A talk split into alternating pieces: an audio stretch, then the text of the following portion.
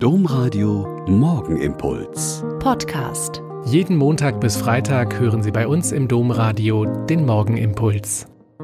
Herzlich willkommen zum Morgengebet. Ich bin Schwester Katharina, ich bin Franziskanerin in Olpe und freue mich, dass wir jetzt hier zum Beten zusammen sind. Ich bin als Kind und Jugendliche sehr selbstverständlich zum Blasiussegen am 3. Februar gegangen. Mich haben die gekreuzten Kerzen, die ganz nah vor mein Gesicht gehalten worden sind, und der so ganz persönliche Segen, so ganz für mich allein, schon sehr beeindruckt.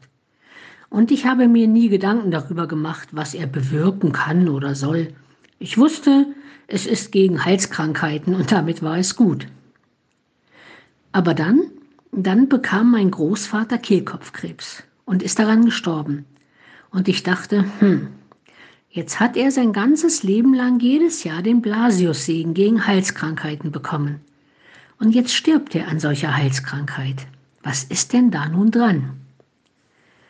Blasius war Arzt und Bischof in Sebaste in Armenium um 320 und wurde in der damaligen Christenverfolgung gefangen genommen und getötet.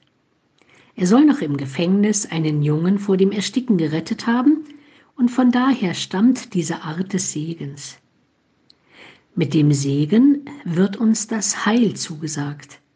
Heil für Leib und Seele durch Jesus Christus, den Heiland, den Heilbringer.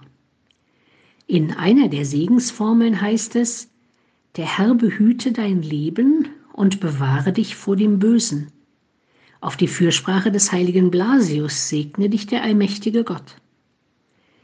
Die katholische Gemeinde St. Blasien im Schwarzwald weist auf ihrer Seite aber darauf hin, dass Blasius eben auch als jener Schutzpatron gegen die Gefahr des schnellen, unpassenden und vor allem verletzenden Wortes empfohlen werde, um den Frieden zu wahren. Die Idee finde ich gut, mit der kann ich richtig was anfangen.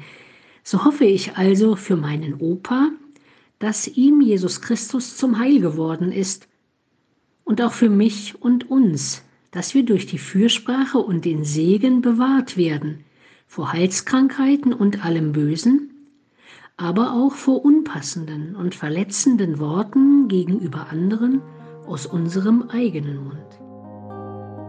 Der Morgenimpuls mit Schwester Katharina, Franziskanerin aus Olpe, jeden Montag bis Freitag um kurz nach sechs im Domradio. Weitere Infos auch zu anderen Podcasts auf domradio.de.